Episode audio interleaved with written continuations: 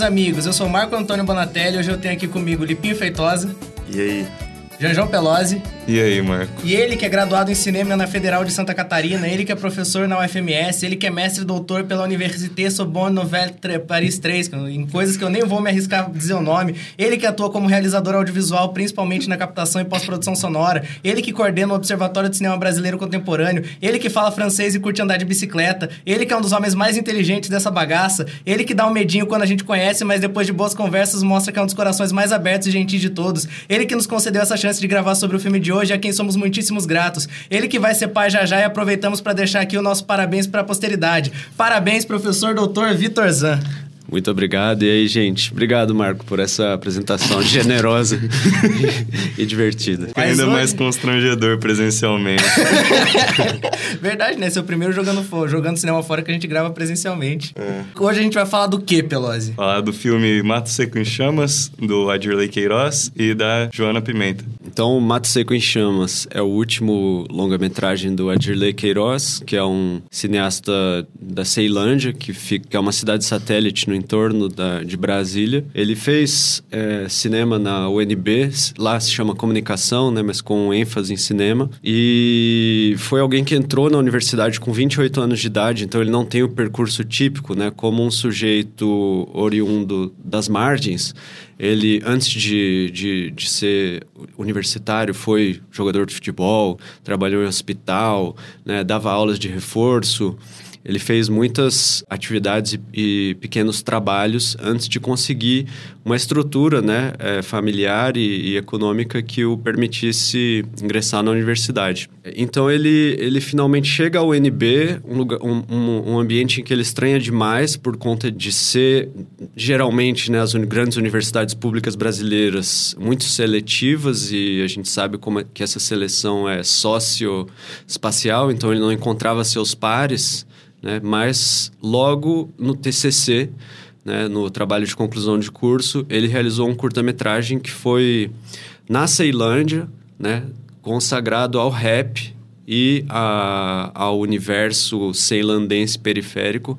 E ele já recebeu 13 prêmios, ganhou muita notoriedade, né? É, o filme circulou demais e ele trouxe um certo frescor, assim, pro, pro audiovisual brasileiro, no sentido de estar tá trazendo tanto uma estética quanto temáticas e, e, locais, corpos, dizeres que fugiam um pouco da órbita do cinema brasileiro naquele momento. Né? Depois ele realizou um documentário é, chamado Fora de Campo, um documentário com ex-jogadores de futebol. Esse foge um pouco, talvez, da, da, vai, da estética mais corrente na, na obra dele, é, realizou um curta de que não me lembro o nome, não sei se vocês se recordam, é, numa fábrica com operários. Pelas que viu todos os filmes dele. De Dias greve, de greve, eu Dias acho. de greve, uhum. exatamente. O TCC e, dele é o, o, Canto da Ceilândia, né? É, rap, rap o Canto Isso. da Ceilândia, né? Já, já brincando com, esse, uhum. com essa ambiguidade da palavra canto, né? Uhum. Que é tanto um local quanto um, vai, uma toada, né? Algo, algo típico que ele, uhum. a obra dele tem essa busca pela especificidade periférica, né? E então é, vem é, A Cidade é Uma Só, né? Seu primeiro longa-metragem é, mais ficcionalizado, né? Ele tem essa... Ele tem, é um falso documentário né, de um candidato que, que, enfim, da periferia que tenta se tornar de, deputado. Né? Então, a, se, a seguir, é, o Branco Sai Preto Fica, que é um filme de 2014, para situar um pouco na linha do tempo, a Cidade é uma só, 2011, Branco Sai Preto Fica, 2014, Era Uma Vez Brasília, que é o filme que mais se assemelha ao filme que a gente vai discutir hoje, é, salvo engano, é de 2017 ou... 2017. 2017. E agora Mato Seco em Chamas, que está sendo lançado em, em 2022, né? Está circulando aí festivais mundo afora ainda está é, fazendo suas primeiras sessões é, aqui no Brasil e ele foi agraciado com o, o, prêmio de, de melhor filme do cinema do real, né, que é um dos principais festivais de documentário do mundo que, é, que ocorre anualmente em Paris. É curioso, né, o fato dele ter vencido um prêmio no festival de documentário, porque, bom, essencialmente, creio que seja um filme de ficção, né, e tal. Tipo, eles têm essa, essa, essa essa forma, né, de híbrida, eu acho, de, de tratar o tema dele, enfim. E é uma forma bem interessante que ele consegue também com, fazer de, para mim, da forma mais redonda, assim, na carreira dele. Acho que foi o filme do Adirley, que por mais que seja o mais longo, né, o filme tem duas horas e meia, um pouco mais de duas horas e meia, Sim. ele também consegue ser o que mais me engaja na sua narrativa, o que mais me, me soa interessante, assim. Nos outros filmes dele, eu sempre acabo ficando meio cansado, Branco Sai Preto Fica, eu acho que seja o mais interessante dentre todos, mas eu acho um realizador muito interessante, é um realizador que sempre trabalha dentro da lógica do gênero, né? Dentro do, da estrutura do gênero, vai atrás dessa, dessa base, mas ele se reapropria e cria algo seu, né? Isso também eu acho muito interessante da forma com que ele faz.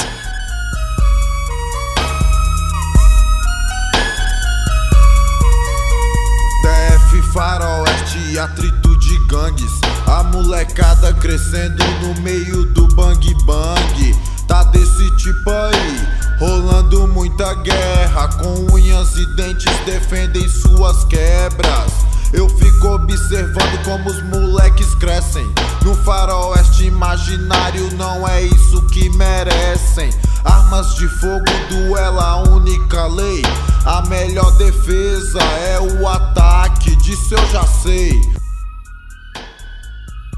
Assim, falando então sobre o veio ficcional, né, do Mato Seco em Chama, porque é uma doc-ficção, né, chamando assim, é, é um estilo que mescla o documentário e ficção, mas para fazer então a sinopse, a gente se apega aqui a esse eixo ficcional.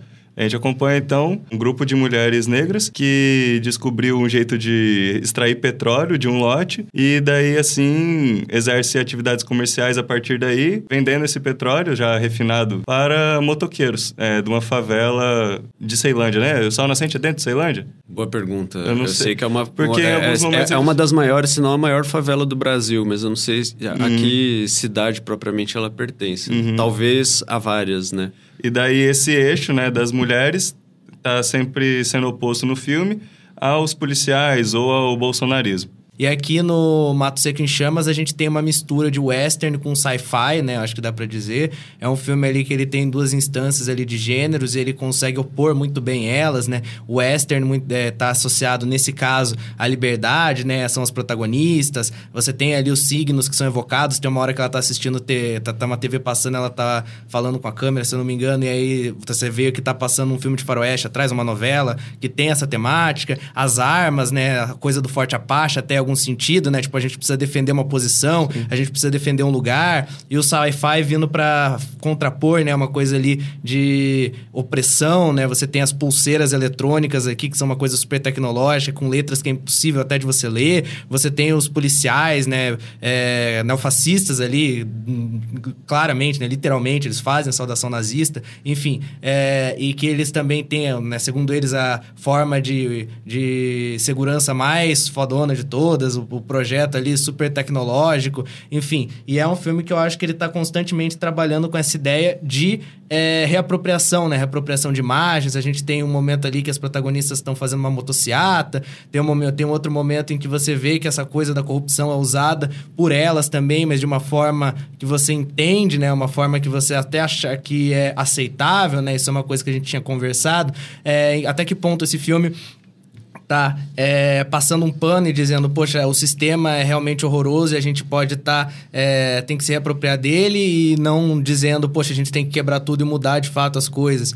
Só que a gente tinha conversado, né, Pelosi, professor, a gente tinha conversado que talvez o filme justamente seja esse olhar é, quase maquiniano, né, para aquela situação. Eu sei que o senhor não gosta do maqui, mas enfim, esses americanos funcionalistas. Mas enfim, é, o maqui tem essa coisa de pensar dentro da, do, do né, da, da, da, do story dele ali, como que essas histórias que muitas vezes são contadas através de personagens que não são exatamente os mocinhos da história, faz com que a gente sinta por eles empatia, faz com que a gente sinta por eles algo de bom. E ele vai definir isso como sendo o centro do bem, que é basicamente a ideia de que, poxa, se você tem vários personagens ali, no caso do, do Poderoso Chefão, que é o que ele dá o exemplo, que são assassinos, corruptos, enfim, é, torturadores, mas é, ainda exprimem algum valor é, moral que a gente possa se relacionar, no caso do Poderoso Chefão Família e tal, é exatamente esse exemplo que ele dá, a gente acaba torcendo para esse personagem. Se eles se mostram como voluntariosos, se eles têm uma cara, se eles estão dispostos a lutar pelo que eles acreditam, né?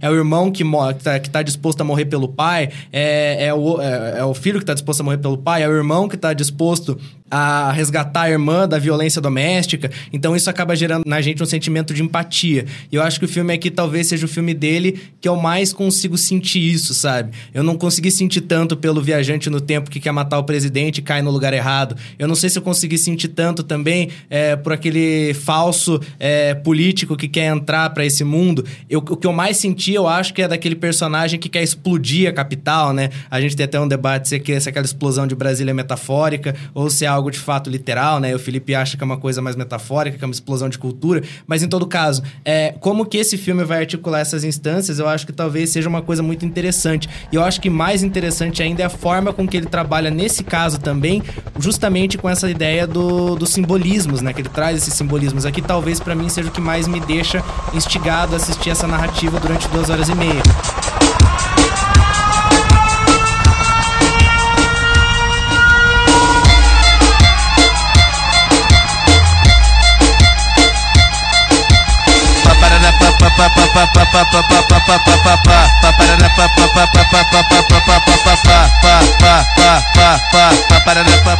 Eu acho que, seguindo um pouco o que o Marco estava falando, de Centro do Bem, talvez seja a coisa que mais me faz gostar do filme, porque eu acredito que ele consegue assumir um lado, o lado dessas mulheres, em contraposição ao o, o bolsonarismo, sem simplificar essas relações humanas. Elas, embora sejam as pessoas com as quais a gente se identifica, elas não são vistas pelo filme como corretas quando praticam atos não tão morais, assim, com matar ou até mesmo explorar uma classe que é inferior a elas. Isso acontece, esse sentimento de empatia mesmo pelas mulheres, justamente porque o filme se dedica mais a desenvolver as relações entre elas e não dos policiais ou dos manifestantes bolsonaristas. Eu acho que é um filme que tem duas esferas e uma delas ela é desenvolvida, a gente entende as motivações, entende o que, elas pensam das vidas, como elas se relacionam com valores como, sei lá, a igreja ou a família. E enquanto a gente olha para, o, para os bolsonaristas e os, os policiais como uma espécie mesmo de caricatura, eu acho que não seria é errado dizer isso e não tem nenhum problema. O filme ele é, faz com, ele diz com isso que esses personagens mesmo são pessoas movidas por uma ideologia que é boba, que é, que é perversa. E não tem muito além disso. É, esses valores aí também, que são comuns aos dois eixos, né? Tanto as mulheres quanto aos bolsonaristas, na mão dos bolsonaristas, é, se torna algo, algo ruim, né? Algo que, não sei... Eu que... discordo de você, Pelas. Eu acho que esse, esse valor nem chega a existir no filme, sabe? Nesse sentido, eu acho que... Nem nas no... mulheres? Não, para elas, no caso deles. Eu acho que ele, o filme tem um trato quase Spielbergiano, né? Tipo, trazendo muitas referências americanas, mas eu acho que essas são as referências dele mesmo, olhando para a filmografia dele. Eu acho que aqui tem um pouco daquela coisa do Spielberg, de tipo assim, a gente sabe que é tão miserável, que é tão tosco, que a gente não precisa partir de um pressuposto de explicar esses caras, tá ligado? A gente vê eles fazendo a saudação nazista e é isso, eles são os filhos da puta que vão sofrer na mão não, mas delas. você não concorda que esses valores aí, sei lá, família, é, religião, até a questão do armamentismo, eles são comuns aos dois eixos do filme? Eu acho que eles são, mas Porque, no caso assim, deles, a gente tem lá na manifestação o povo com camisas escrito Deus, Pátria e Família.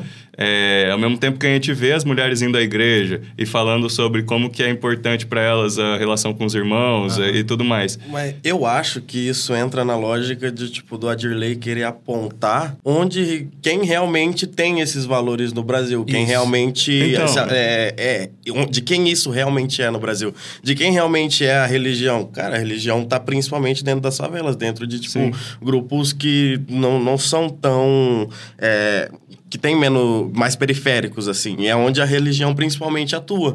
Quem que realmente precisa de uma certa relação familiar e cria um senso de comunidade que vai muito além do laço sanguíneo também no Brasil. São esses, esses grupos periféricos que precisam se ajudar e se, e se esforçar para conseguir crescer. E eu acho que quando ele vai para mostrar essa coisa do, do bolsonarismo ali e expor isso de forma bem direta e tipo é um filme que é extremamente presente, Brasil contemporâneo, acho que muito mais do que todos os outros Sim. do Adley. É um filme que bate nessa tecla e, e- é muito mais forte hoje em dia. é até interessante, assim, ter a oportunidade de assistir esse filme próximo da, da, da, época de eleição e coisa do tipo. Eu acho que é justamente esse ato de se apropriar do que é a ideia de certos valores tipicamente brasileiros e falar, tipo, pô, mas isso aqui não é dessa galera necessariamente, Sim. sabe? Essa coisa é nossa também. A gente tem isso. E falar que a gente quer, sei lá. Não, mas é... eu acho justamente que o filme ele tá discursando sobre tipo, como é que esses valores eles adquirem uma, uma dimensão perversa assim que são apropriados por classes dominantes. Eu não acho sei. Que... Eu, eu, acho, eu acho que... que... é justamente o contrário. É, ele tá discursando sobre. Porque não existe desenvolvimento.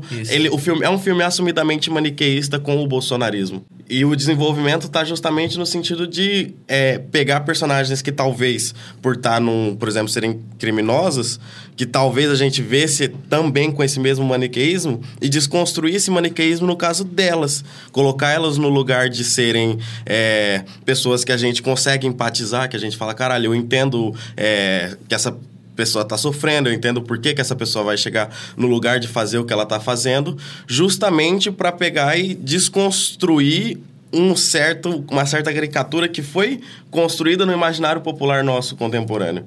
Que é tipo assim, hoje em dia, a, a gente que tá, tipo, na faculdade e já estuda comunicação e vê essas coisas, a gente consegue ver televisão e entender as narrativas que estão se construindo ali, como, tipo, existem certas pinturas caricaturais, principalmente agora em um período político. A gente sabe o que está em jogo, tipo, num, num debate contemporâneo. É tipo, pô, a esquerda atualmente vai lá e fica falando do bolsonarismo e o bolsonarismo fica pintando a ideia de comunismo de, tipo, por exemplo, o discurso que eu acho que é o mais besta possível, que é o do, ah, é, vão acabar com a família, vão acabar com, com a uhum. religião, vão destruir tudo. E eu acho que o filme é justamente o contrário. O filme fala, pô, Ninguém quer fazer isso, sabe? Tipo, a gente tem a nossa família, a gente também tem fé, acredita E a gente não necessariamente religião. é revolucionário. Acho que também tem isso. É. Em nenhum momento elas falam, ah, a gente vai mudar, a gente vai quebrar as, as instituições e vai fazer. Não, sabe? O rolê delas é sobreviver. É, tipo, Mas elas fazem uma. Filme, que é como se fosse elas tomam mesmo a cidade.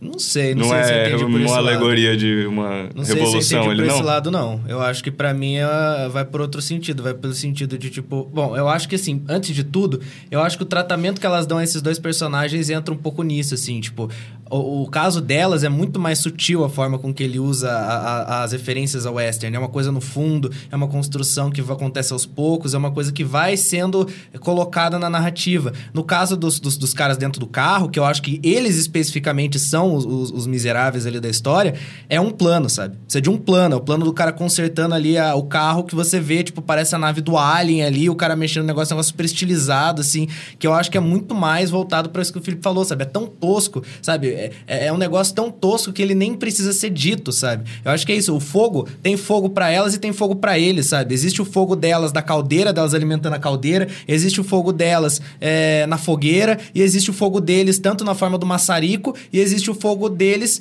na forma do cigarro que também aparece para elas. Quando chove para um, chove para outro. Para mim ele tá falando muito disso assim, tipo, mas como que chove para um e como que chove para outro, sabe? E aí para mim o desenvolvimento se dá nelas, não neles, sabe? Eu acho que até a não necessariamente ele tá olhando para falar, ah, o Estado é ruim, o Estado não merece esse desenvolvimento. Porque tem aquela cena do ônibus, por exemplo, em que ele mantém o plano longo, né? Ele, ele não corta depois que as mulheres saem. Você fica vendo basicamente policiais saindo junto com o ônibus. Mas aquelas policiais, talvez para mim, ele tá dizendo que não necessariamente aquilo é o problema, sabe? Ele tá pintando um tipo ali, dizendo, olha, isso aqui é muito tosco, sabe? Isso aqui realmente é um negócio absurdo.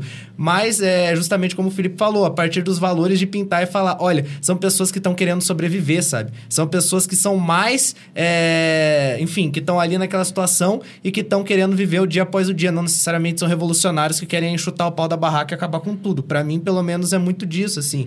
E eu acho que isso tá em, em muitas das coisas que ele, que ele coloca no próprio realismo do filme. Eu acho que essa aqui é a questão, né? Eu acho que os closes do filme estão muito intrínsecos nesse discurso, sabe? É ao contrário ali do que... Não tô dizendo realismo no sentido de realismo vanguarda, neorrealismo italiano. Tô dizendo no sentido realmente que ele apresenta uma abordagem realista é que é muito própria dele, que para mim é o que mais faz sentido dentro da filmografia, sabe? É você aproximar ali daquelas faces, daquelas mulheres, das pessoas para quem ele quer dar essa voz e para quem ele quer dar essa representatividade, que aqui são muito, né, nos filmes dele são muitas vezes aqui não é diferente, são muitas vezes não atores, são atores, são pessoas que de fato vivem nas periferias, são mulheres negras, enfim. E ele vai contando essas histórias, de novo, eu acho que tem uma coisa de faroeste, assim, me lembra aquele sentimento de assistir um filme da Hollywood clássica e você vê os caras parados antes do do Bang Bang, deles conversando da vida e sobre o passado. Aqui isso também acontece, mas não é tão explícito, né? E ele fica te prometendo esse embate que vai acontecer, vai acontecer, vai acontecer, e quando ele surge, é um negócio que se resolve de uma forma, sabe? Meio anticlimático Ele até. recusa o, de- o, o embate. Eu acho que é isso, sabe? É, você tá pegando tudo que é de mais é, hegemônico e tá refazendo isso à nossa própria forma. E não é um pouco disso que o Brasil sempre fez de melhor, no nosso cinema sempre foi, fez de melhor? Eu acho que é, sabe? Então aqui pra mim eu acho que é o Adirley mais maduro. Não sei porque ele divide a direção e a, e a, e a co-diretora conseguiu também dar, imprimir um pouco do discurso dela, mas eu acho que pra mim com certeza é o filme mais maduro. Eu ia falar alguma outra coisa, mas eu esqueci. Eu vou seguir uma luz lá no alto, eu vou ouvir uma voz que me chama, eu vou subir a montanha e ficar bem mais perto de Deus e rezar. Eu vou gritar para o mundo me ouvir e acompanhar toda a minha escalada e ajudar mostrar como é o meu grito de amor e de fé. E aí você, professor, o que que manda? Nossa, complexo o debate, assim. É, eu acho que a gente atacou, assim, de frente, talvez a, a questão mais difícil, assim, de... O, o novelo mais difícil de desembolar do filme, né? Que é tentar entender propriamente, assim, o discurso central ou como é que o filme se posiciona diante de uma realidade complexa, né? E eu, eu fiquei interessado, assim, pela opinião do, do Felipe e do Marco, é, de fato, entender melhor e, e, e até continuar as, as discussões depois do, do programa. Mas, assim, à primeira vista, eu organizei minhas ideias é, um pouco mais próximas da, daquilo que o, que o João colocou, assim, no sentido de que eu acho um, um filme profundamente brechtiano, assim, no sentido de que tudo lembra a gente de que a gente está diante de uma de uma construção e tudo causa estranhamento e distanciamento, né? Não sei se vocês gostaram mais desse filme porque vocês aderiram mais ou mergulharam mais na diegese ou se propriamente vocês também estão gostando mais é, desse tipo de discurso, desse tipo de construção narrativa exigente, porque no fundo é exigente, os tempos são lentos, é, a- as, os objetivos das personagens são in- indecifráveis, assim, muito embora o, o que o Marco colocou tenha total sentido, elas querem quase que simplesmente sobreviver e estarem juntas e, e, e, assim, nesse problema que é sistêmico, talvez a única saída seja essa que elas estão que elas estão encampando, que é de te- tentar se armar, formar um, uma espécie de poder paralelo, né? Sim. Mas à primeira vista, o, o- como eu organizei minhas, minhas ideias? Olha, um filme cheio de contra- contradições, isso também é uma coisa muito brechtiana, e em que há uma espécie de espelhamento, assim, né, do, do, entre o núcleo periférico, né, e aquele e aquele hegemônico, né, que, que, que forma basicamente o bolsonarismo. Ou seja, a gente está num, num, numa trupe armada, numa trupe disposta a cometer atos de violência sumários, né, execuções. A gente está numa trupe que defende os valores da família, né, e os valores da, da família são uma- uma das matrizes do conservadorismo. A gente está numa trupe que explora uma outra classe, ou seja, que visa ao lucro. Ou, ou seja, afinal de contas, elas não estão assim, o filme não está propondo como saída, ele não está alimentando tanto o imaginário para criar um, um- um universo paralelo que aponta para uma saída. Pelo contrário, ele está indicando um problema sistêmico, né? E se, e se ele é sistêmico, todo mundo está é, tá, tá envolvido nele e que não deixa outras alternativas a essas, a, a essas pessoas, né? Então tem um pouco a impressão de que de que eu vejo eu vejo o filme assim um pouco como o, o João sistematizou, né? Mas aí esse- essa brincadeira assim que não sei se dá para chamar de brincadeira entre entre ficção e documentário que fica a gente fica oscilando, né, de regime de espectatorialidade o tempo todo assim, né? Mas isso é profundamente fantasioso, mas tão profundamente quanto ancorado no real. E isso é uma, isso é uma, é uma contínua, é uma linha contínua, uma constante na filmografia do Adirley. Né? O fabuloso, ele se combina com o documental. E, e, isso que é tão interessante. Só que nesse filme a gente tem uma espécie de, de porto seguro, que é, que é terrível, assim. Mas tem um momento ou mais de um, né, em que a gente tem certeza do, do, do teor documental do filme.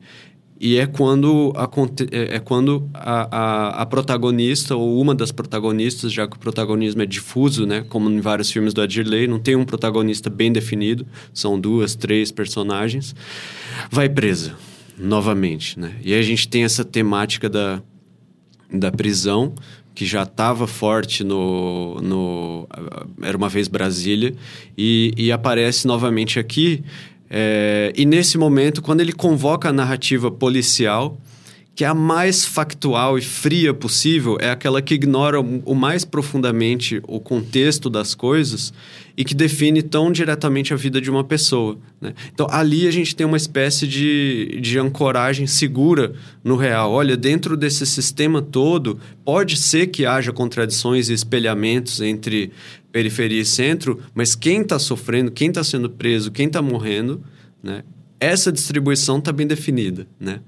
É, é... Eu acho que uma das coisas que faz esse filme, para mim, funcionar tanto é que ele tem realmente uma narrativa central. Tipo assim, por mais que o, pro o, protagonismo seja de fato difuso, eu acho que ele consegue encontrar mais uma ancoragem naquele espaço você meio que entende aquilo como sendo realmente o coração da coisa, sabe? Nos outros filmes do Adirley, eu acho que às vezes fica uma coisa meio tipo, você tá acompanhando o cara que quer soltar bomba e a bomba é a finalidade, mas não necessariamente você entende qual que é o dos protagonistas fazendo aquelas, aquelas, as suas ações, né? Ah, temos que matar o presidente, você tem um assassino, mas aí você vai para um outro personagem que não necessariamente tá naquele, naquela missão e ele tá, mas você não sabe exatamente como. Aqui eu acho que é o filme que mais funciona para mim justamente pela simplicidade da coisa, não é isso? Temos que proteger a posição e sobreviver, sabe? Temos que pegar e manter o que nós conseguimos e do jeito que der. E voltando no que o Pelosi tinha falado lá, né, pra, que, que eu esqueci de responder, eu acho que ele não é tanto uma revolução, porque, não sei, para mim é justamente a constatação de que é só mais um dia, sabe? Para mim é justamente isso, é a constatação de que aquele é só mais um dia, sabe? Ah, beleza, conseguimos parar o camburão, conseguimos matar os policiais, três policiais fascistas, mas existem outros tantos, sabe? Para mim é muito mais isso, tipo assim, pô, é isso, matamos cara, mas a mulher foi presa. Uma coisa no regime ficcional, outra no regime do real, sabe? É um filme que brinca tanto com a estética e ao mesmo tempo tá olhando para a realidade da forma mais crua possível. Então, como é que isso vai funcionar, sabe? Não, não mudou as coisas, sabe? Para mim não, não existe isso. Para mim é continuar continuar que mais um dia de luta, mais um dia que a gente vai ter que defender esse posto de petróleo, mais um dia que a gente vai ter que entregar as coisas para as pessoas nas ruas. E aí, justamente através desses simbolismos, né? Tipo, trazendo a coisa que eu acho que fica muito clara ali, tipo, né? De falar de, um, de uma luta de uma classe aí que cada vez mais vem ganhando força, que é a, que é a classe dos entregadores e tal.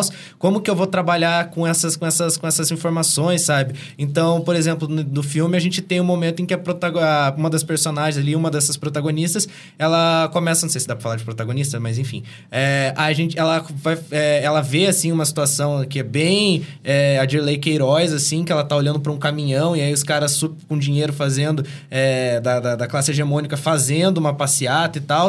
E ela fica olhando e fala, putz, né? E ela lá com o panfleto dela na mão e a hora que ela começa a ganhar dinheiro com o crime, ela vai lá e faz uma motociata a favor dela, sabe? A favor do, do, do Partido Popular, como é que é? Partido Popular do Povo Preto. É do, povo preso. Do Povo Preso preso. É. É, enfim, e aí como que ele vai trabalhar dentro dessas instâncias, sabe? Tipo, como é que ele vai... É, como é que você vai se apropriar e continuar vivendo mais um dia, sabe? Eu não sei se ela vai conseguir ser eleita ou não, mas se ela for eleita, não vão ter outras mulheres que vão ficar para trás, que não vão conseguir, sabe, ser eleitas, ou outras pessoas que dependiam dela, enfim, como que isso vai funcionar? A gente pode ver uma pessoa saindo daquela situação, mas o resto, sabe? Eu acho que para mim o filme trabalha um pouco dentro dessa chave, sabe? Eu não acho que é uma revolução e acho que se fosse, para mim, acho que perderia um pouco do, do, do que o filme está construindo, sabe? É, é, o ficcionalismo do absurdo e a realidade sendo vista a partir de um olhar mais, é, sei lá, sincero possível. Acho que dá para dizer isso. Para mim, esse é o filme do Ardilei mais sincero. Para mim, as cenas que entram, até do bolsonarismo e tal, não parece que ele tá querendo fazer uma propaganda política. Parece que ele realmente está fazendo um discurso e um discurso que, para mim, faz todo sentido e tá no resto do filme, sabe? Por isso que eu acho que é o filme mais forte para que, que, eu, que, eu, que eu tenho da filmografia dele. Mas fala aí, Felipe, tá quieto não, hoje? Não, eu ia falar, não, é porque você falou que é, esse filme te deixa mais, sei lá, se eu posso colocar assim, daí você me corrige, deixa mais, sei lá, engajado é, com a narrativa, para você entender mais claramente os objetivos das personagens. É, Daria certo eu colocar assim, tua opinião? Não sei se por entender os objetivos, que como o professor falou, é tudo muito difuso. Não, mas muito... você falou que você entende melhor eles do que, por exemplo, no Branco Sai Preto Isso, eu acho que eu entendo melhor, não sei se os objetivos, eu acho que tipo a motivação, sabe? Tá. Eu entendo, se eles vão tomar uma, uma atitude voluntariosa, eu sei qual a finalidade dessa atitude. Beleza, e daí você coloca que o objetivo deles é, sim, que vem por causa dessas motivações é o de sobreviver. É, tá. Mas a, a gente pensa assim, é um objetivo que nessa linha ele é menos talvez dramático no sentido de mover para frente uma história do que os dos outros filmes. Tipo, sei lá. Acho que depende. Eu acho que depende como você vai trabalhar isso. Tipo, ah, sobreviver por sobreviver dentro de uma narrativa é meio que. Tá, mas por que eu tenho que entender, torcer para você sobreviver e ele não? Sabe? É, não sei. Agora... É porque eu vou tentar chegar num lugar, assim, para tentar justificar um pouco ou chegar perto disso. Então é, vai, é. Da questão de ser, para mim, sim, revolução. Porque eu acho que o filme todo, pelo menos, ele me mantém engajado até o momento que ela é presa, justamente por é, colocar ali um confronto iminente com os policiais. Isso, sei lá, é o que, que mantém o filme indo, indo para frente para mim. E quando há o confronto ali, que elas estão lá no, com os galões e tudo mais, e, e, trocando tiro, e depois ela é presa, tem o, a coisa do, do anticlimático e tudo mais, e eu me sinto talvez menos engajado é, nesse momento. Vem lá é, os documentos da polícia e tudo mais, o filme diminui um pouco de velocidade, até talvez para ali naquele momento. Mas para mim ele volta a me engajar de novo no momento que a gente vê que é, vai ter que ter o resgate da Lé. E daí para mim, independente de aquelas cenas terem sido gravado antes e tudo mais, tá no filme e, e ali no final o que, que me faz, tipo, é, continuar preso naquela história é, e, faz, e faz o filme avançar é a busca pela, pelo resgate da Leia. Que se, no final acontece e a Leia é resgatada. Eles matam os policiais e resgatam a Leia. E daí depois assumem aquele, aquele lugar de, de controle também da, da, da favela. É tudo que isso parece dizer para mim. E daí, como que não seria revolucionário isso? Mas tipo, eu acho que como, não é. Você acho... acha... Poxa, tem um a, objetivo... A prisão ainda pra... está sendo construída. A prisão ainda está sendo... As bases da prisão ainda estão sendo levantadas. Eles estão tirando ali uma pessoa. Eles querem tirar uma pessoa da prisão. Mas e o resto? Sabe? Eu acho que esse filme, ele, ele tem um olhar também para essas protagonistas que não é um olhar, tipo, romântico de, ah, vamos mudar o mundo. Não, elas querem se dar bem. Sabe? Eu acho que tem um pouco disso, assim, tipo, um pouco não tem muito disso, assim. É uma delas quer ser eleita, sabe? Ela quer sair daquele lugar. Ou a outra quer pegar e quer ganhar dinheiro com petróleo, quer ajudar o filho e tal, mas os motivos não são uma coisa assim, tipo, ah, eu quero salvar todas as pessoas desse lugar. É, eu quero tomar, eu quero ter poder para mim, sim, mas é um poder para de novo, para eu ter uma situação mais confortável do que o resto das pessoas, sabe? Eu não acho que é uma situação de, ah, eu tenho um motivo aqui super altruísta de, de salvar. Não, sei, não, um... não me parece tão, tipo, o filme falando só sobre essas personagens nesse final, sabe? Me parece como se, se fosse, sei lá, algo mais. É, não sei se metafórico é a palavra. Não, não, não sei, eu não sinto isso. Tal, talvez vocês. Talvez. É, não, não sei, assim, eu, eu, tenho a impressão de que essa, essa divergência talvez não seja re, real, assim, entre vocês dois, né?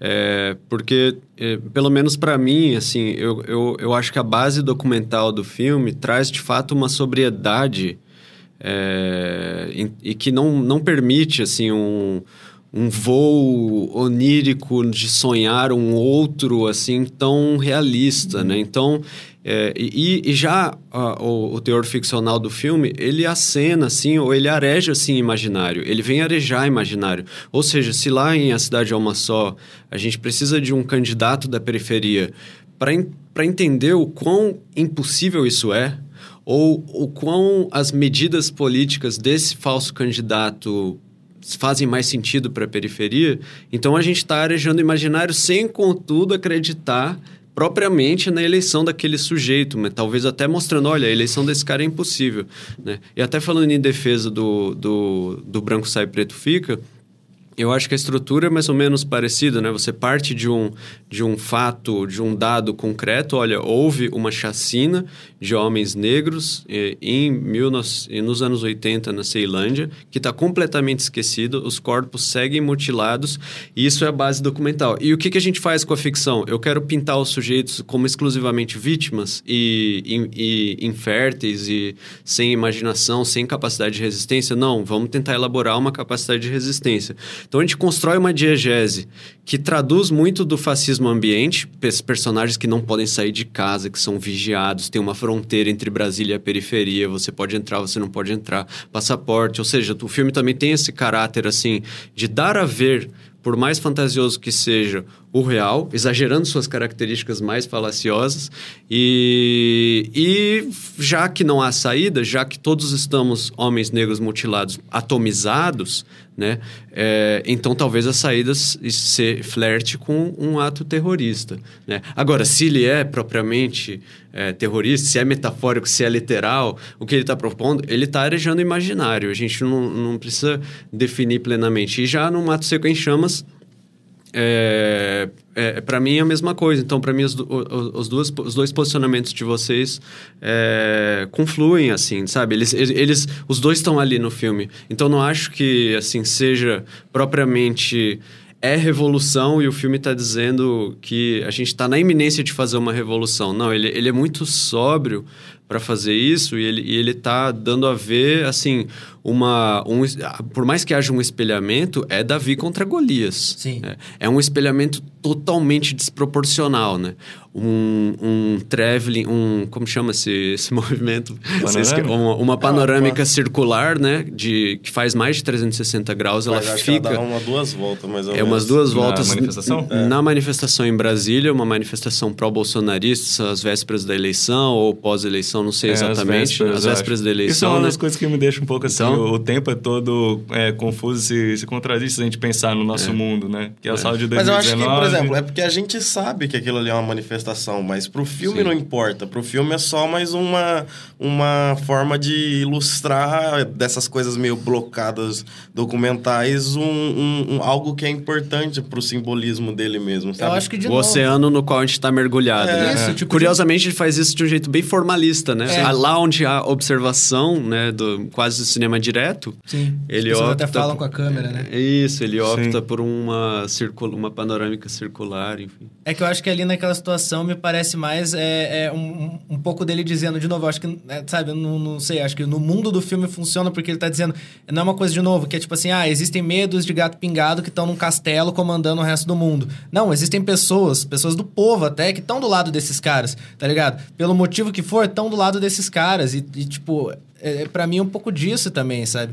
É, de, de- desse olhar. Ou agora a situação que eu acho que para mim difere um pouco do caso do Branco Sai Preto Fica, que lá, é, de novo, por mais que possa ser metafórico ou literal, é isso, eles estão atirando uma bomba em Brasília, eles estão destruindo a cidade de Brasília, sabe? Aqui elas estão é, tomando uma favela, sabe? Elas estão criando uma milícia. Então, assim, é, para mim, de novo, até dentro dessa perspectiva, é para mim é uma coisa mais sóbria, sabe? Realmente de olhar para isso, sabe? Não, não sei se, se existe de fato essa coisa de ah, vamos sair, vamos tomar o poder, vamos fazer algo que vai dentro daquele meio onde elas estão inseridas, sim, sabe? Mas eu acho que ainda vai, tipo, beleza, agora que as- aquelas pessoas ali têm um sistema que é deles, mas é um sistema que para mim não parece que vai sair é, de forma que acabe chegando a algum outro lugar que seja. é, eu não sinto que aquela mulher que vai, por exemplo, concorrer às eleições vai chegar lá no parlamento e ser ultra revolucionária nas suas defesas, sabe? Não é uma coisa que eu olho e falo, poxa, eu acho que isso vai ter uma reverberação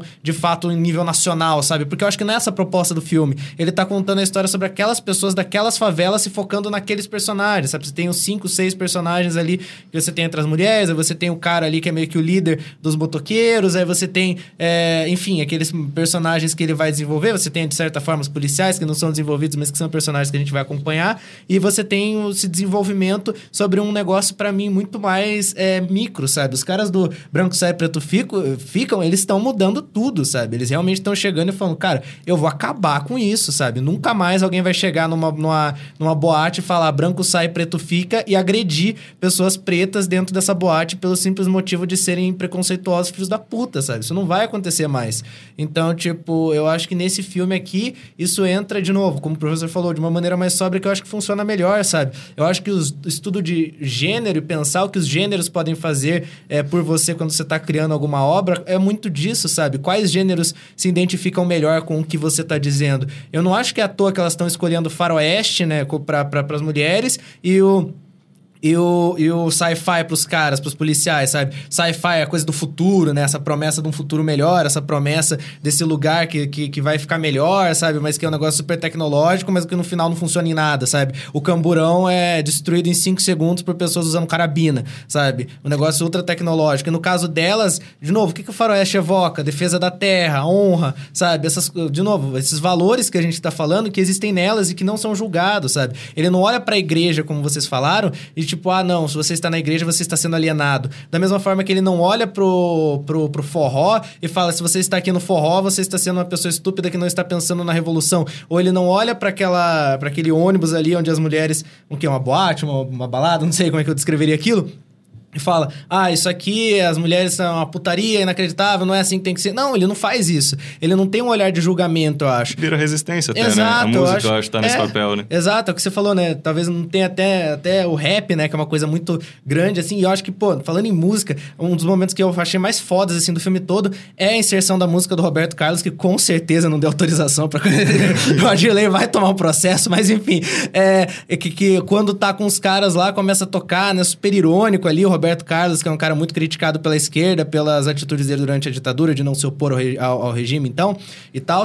E mas essa música, de novo, ela não fica só nos caras, sabe? Parece que até isso, sabe? Até esses, até esses elementos, assim, até esses simbolismos mais é, consagrados, assim, mais elementares, ele pega e fala, mas isso não é só deles e a gente não vai deixar que seja. Isso aqui também é nosso, a gente Mas vai fazer ser nosso. Nos, no, no nos policiais é o som que tá É irônico, ironizando. é irônico. Mas pra, e No pras caso mulheres, é ele tá no mesmo tom, da, Isso, é empático, é, né? Aquilo funciona, tipo assim, Ah. até a música do Roberto Carlos a gente Mas vai é, é um jeito de. Pra mim, tá dentro daquela ideia que a gente vem conversando desde o começo, de ter os duplos, né? Ter a- os espelhamentos.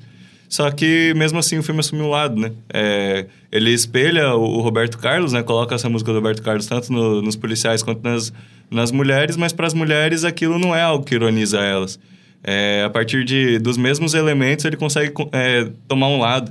Sem, no entanto, dizer que aquelas mulheres estão 100% corretas do jeito que agem ou que são bondosas e tudo mais.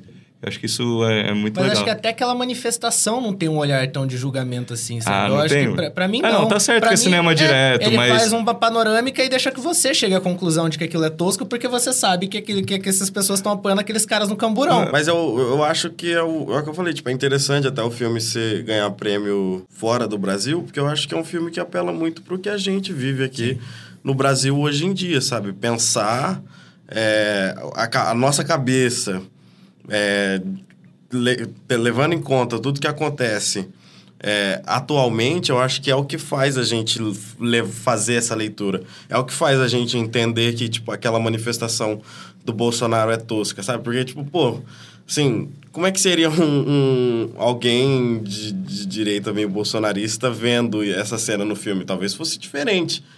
Porque eu, eu acho que essa coisa meio apática da câmera do cinema direto realmente existe, sabe? E daí talvez ela, a pessoa não faça associação e fique, tipo, só, tipo, é, por que que isso tá aqui? Talvez não seja o caso de, tipo, ah, ó, o filme é a favor. Não, talvez seja o caso de, tipo, é, mas por que que tá entrando um trecho de uma manifestação Isso. aqui? Não faça essa conexão. Porque eu acho que pensar de um jeito específico faz a gente ir para esse lugar. Não é um filme que facilmente é, seria digerido por, por, eu acho que por alguém que não tá, talvez, não necessariamente alinhado com a ideologia ou com a forma de pensar de mundo do Adirley, mas que se alguém que não entende essa visão, por exemplo, crítica a política contemporânea se ela iria pegar e fazer essa costura de Isso. montagem entre planos. Não é sabe? óbvio, né? Pra É, mim, isso sim. não é óbvio. Fiquei me perguntando também como seria visto, assim, por alguém que, que teria orgulho, por exemplo, daquela Sim. manifestação, né?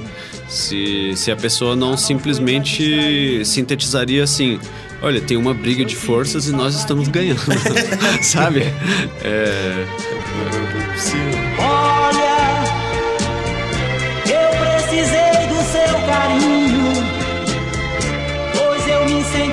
tão sozinho, já não podia mais lhe esquecer. Eu vou tirar você desse lugar, eu vou levar você pra ficar comigo, e não interessa o que os outros vão pensar. Eu vou tirar você desse lugar. Eu vou levar ficar comigo. E não interessa o que os outros vão pensar. Mas assim, queria voltar num assunto anterior que eu acho que tá alinhado com, com o que o Vitor tava falando, que é essa questão do, do documental e do ficcional no filme, que pra mim eu gosto mais do Branco Sai Preto Fica. É, eu ainda gosto mais dele, eu acho um filme mais interessante, justamente pelo final mais catalisador, assim, mais potente do que esse.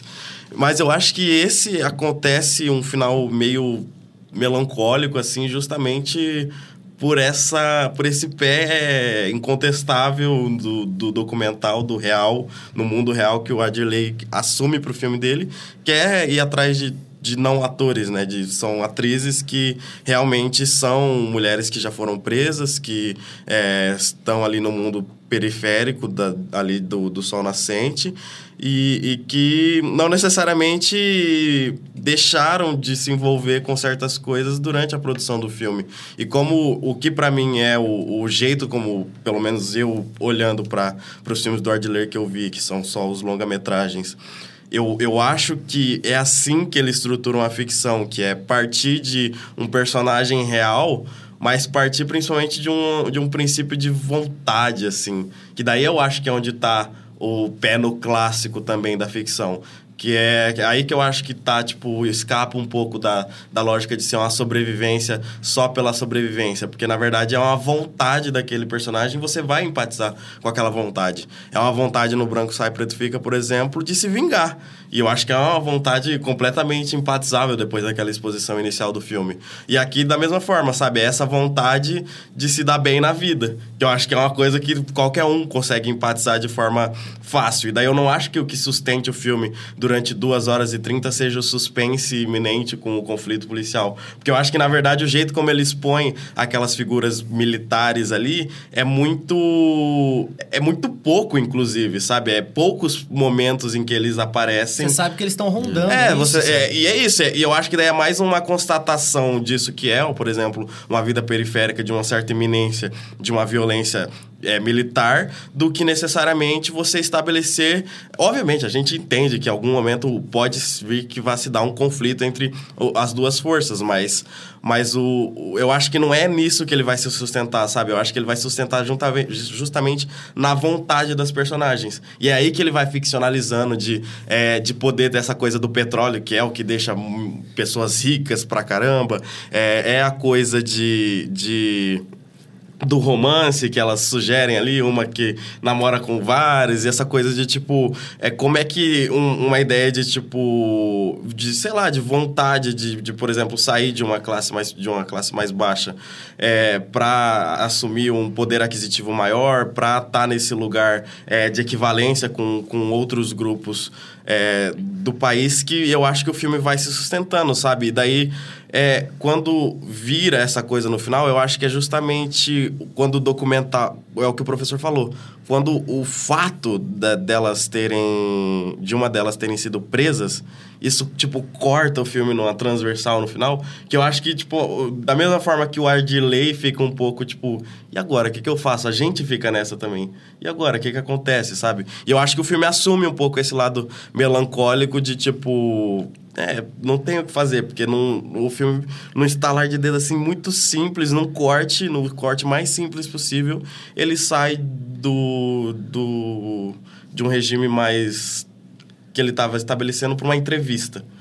E, e daí, a, é, assim, a gente entende mais ou menos que é a personagem falando ali com o próprio com a própria equipe de filmagem, explicitando o que está acontecendo, e depois vai para uma leitura do, do, dos trâmites da, da, da, prisão lá, né, dos documentos, e é, a gente vai começando a entender é, o que, que aconteceu e aquilo meio que transforma o filme por, completo, porque apesar da gente entender que existem traços documentais que permeiam o filme antes daquilo, nada como aquilo nada tão tão, acho que, radical em questão de linguagem para realmente parecer que virou um, uma espécie de documento no final do filme, com aquelas uhum. fotos estáticas uhum. e, e, e, esse tipo de coisa, sabe? Eu acho que isso é o que faz esse filme é, ser tão forte no final. Que eu acho que é, é ele, ele, vira, ele fica potente nesse sentido de que realmente essa encenação de vontade que existia essa pegar a vontade dessas personagens reais e tornar possível através da ficção do cinema é cortada de novo pelo, pelo documental, pelo real, que é a coisa da prisão, que é essa coisa tipo da, do conflito entre o como essas pessoas estão em alguma medida sendo oprimidas pelo Estado também, sabe? E como isso vai impedir inclusive a gente de, de ficcionalizar. Sim. Porque o final do filme, apesar de ser esse movimento meio esforçado do Adirley, eu acho que ele não chega no lugar de, de, de me encantar e eu sentir uma catarse real de tipo, ah, a Leia, ela foi solta, sabe? Eu acho Sim. que as imagens não são potentes o suficiente para isso. Não, e... mas nem seria bom, né? Eu acho, assim, você faz tudo é, ser ser brechtiano e causar estranhamento e reflexão para no final dar a catarse e resolver a questão, uhum. né? Acho é, que até eu, eu acho faz que sentido. Assim. Quando essa coisa, quando eu fico mais com, com o amargo de tipo de saber que aquele final é ensinado, sabe? É, na verdade, não é nem a, a, a felicidade de, de ver o exercício de encenar um final feliz. É uhum. É mais o amargo de saber que é um final encenado. E eu acho que, tipo, se isso se constata, o filme fica mais forte, inclusive, para mim. Por sim. causa que aí sim o ponto é, do filme com a questão de, de conflitar a vontade dessas personagens com essa força que é externa a elas bate de novo, inclusive, na diegese do filme, sabe? E precisa transformar o filme por completo.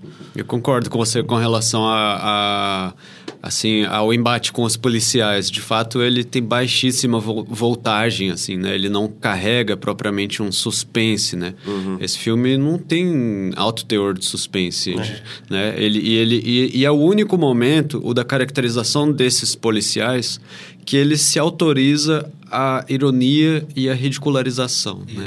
É, é, o único, isso que o Marco estava dizendo, o filme não fica fazendo isso o tempo todo. Esse é o único, só que ainda assim, é uma ironia que em que o cineasta mesmo se implica, porque não sei se vocês reconheceram, mas a voz que anuncia a invenção daquele modelo de veículo e fala que é fantástico e não sei o quê, e de repente desce meio que uma carroça assim, uhum. avacalhada, é a própria voz do Adirley, né? Uhum. Ele ele que faz esse anúncio, né? Então tem isso, tem isso de eu achar realmente que não tem muito suspense, não, a, não, não constitui uma assim uma, uma linha, né? Algo, uma narrativa linear com suspense, o embate com os policiais. Ele ridiculariza esses policiais.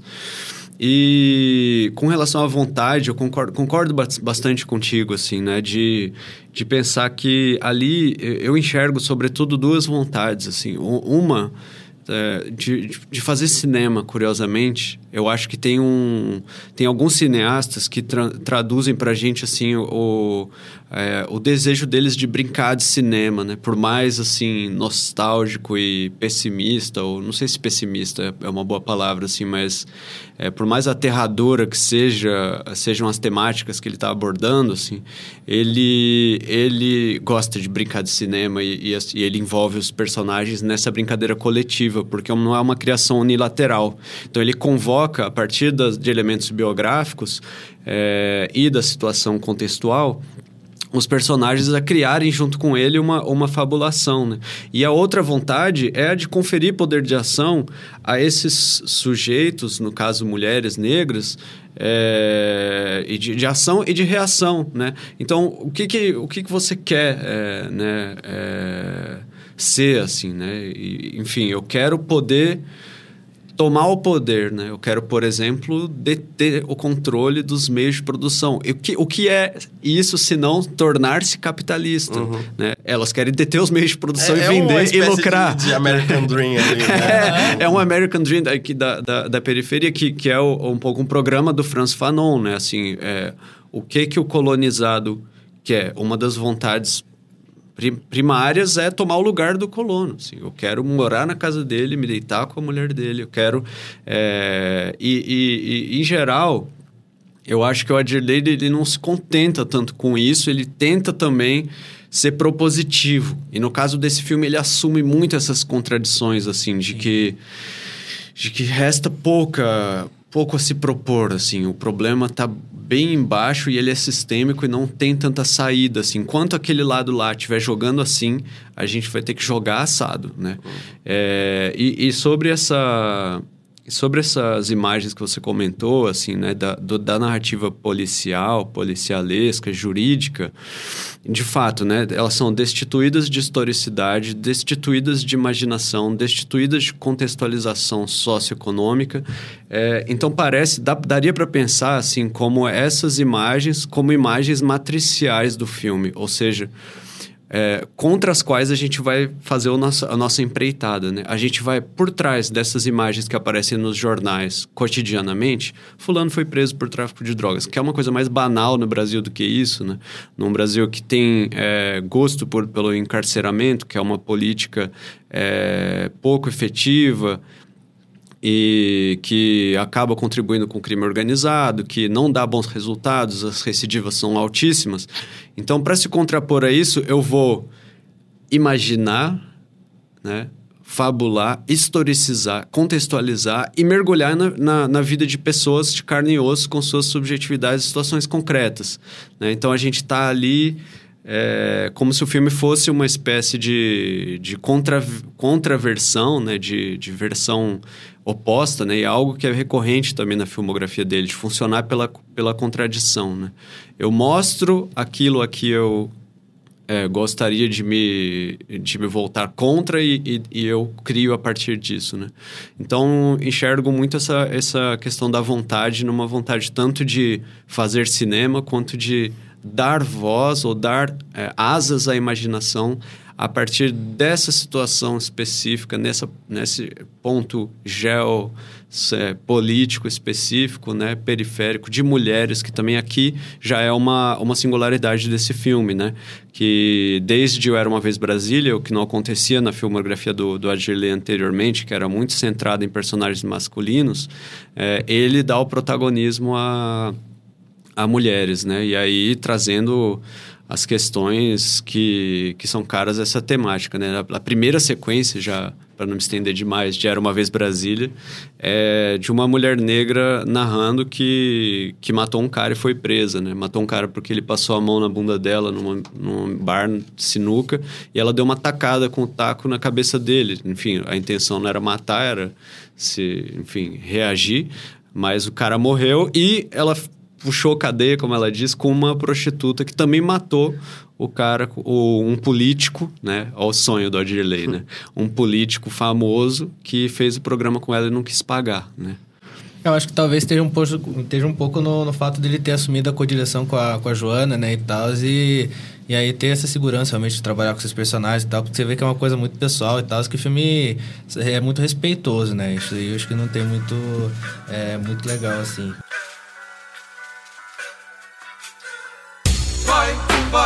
Mata ele, cara, tem que ser agora.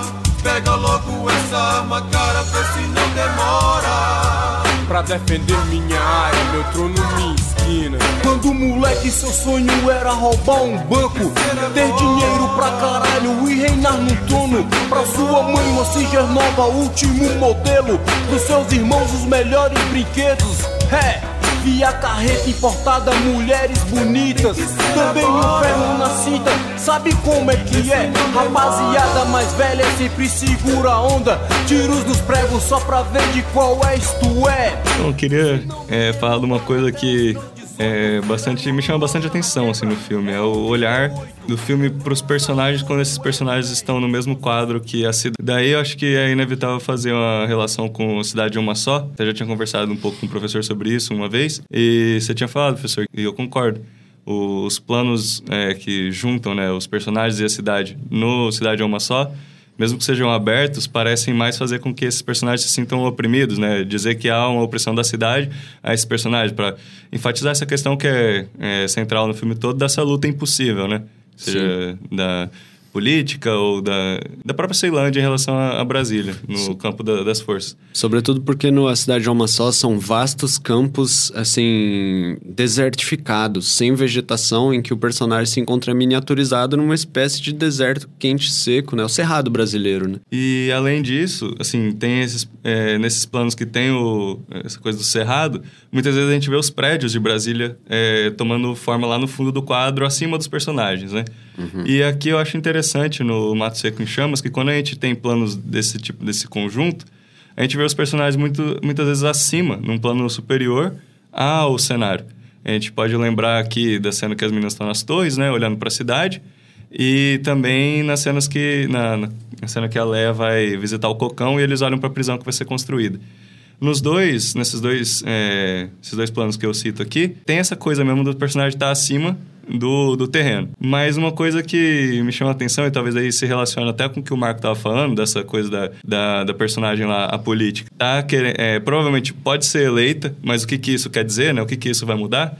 É que, mesmo que nesses planos os personagens estejam acima, estejam não numa posição de opressão em relação ao cenário, tem alguma coisa ali que não, não permite que essa irreverência tome forma, colocando mesmo eles numa posição de dominância. No plano em que a, a Leia fala com o Cocão, logo em seguida, a gente vê eles ali em cima né, da, daquele cenário da prisão, a gente escuta um helicóptero, que é da polícia, que está também acima deles. Então, mesmo que eles estejam acima do cenário, tem algo ainda de opressão estatal que está acima deles, é o helicóptero.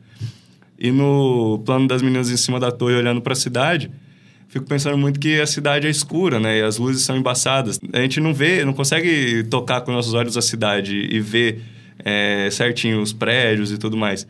É como se, sei lá, é, essa impossibilidade de ver aquilo que a gente está acima meio que colocasse em imagens essa impossibilidade também de se manter acima né, desse, desse campo e, e, dominar realmente esse espaço. Tem é... um plano que eu acho que é muito interessante. Eu, eu fiquei me perguntando por que esse plano tá aqui. Agora você falando, talvez faça mais sentido até com sua linha de raciocínio, que é tipo, é um plano onde tem uma pequena subidinha assim, e a gente vê o prédio. Como é o nome do prédio? O prédio principal lá de Brasília? Do, dos políticos lá. Congresso? É, no fundo, só que meio escondido pela, pela subida. E a gente não vê ele por completo, assim. É como se a gente tivesse meio que abaixo da terra, sabe? Uhum. A, ainda assim, tipo, é, o, é, é a paisagem principal de Brasília, mas a gente tá abaixo, a gente não consegue visualizar completamente. Cara, o uso do fora de campo e dos espaços mesmo, tipo, dos cenários desse filme é sacanagem, sabe? Eu acho, assim, um negócio realmente impressionante, assim, que o Adley faz.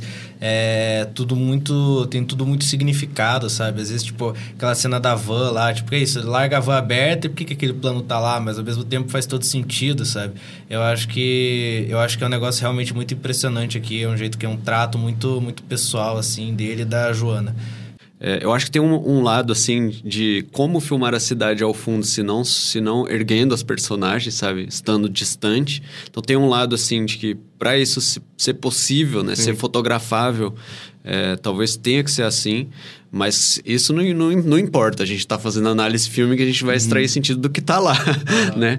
É, mas em todo caso, não me pareceu assim, né? Salvo pelo fato de, de, dos fogos ao fundo, né? Elas soltam fogos de artifício quando chega a mercadoria e as, a manifestação solta seus fogos. Uhum. Então, alimentando aquele paralelismo que a gente estava comentando, É, e pela desproporção, né? A gente tem um terreno baldio, aliás, caracterizado a lá Mad Max, né? Assim, um, um negócio pré-industrial ou proto-industrial, né?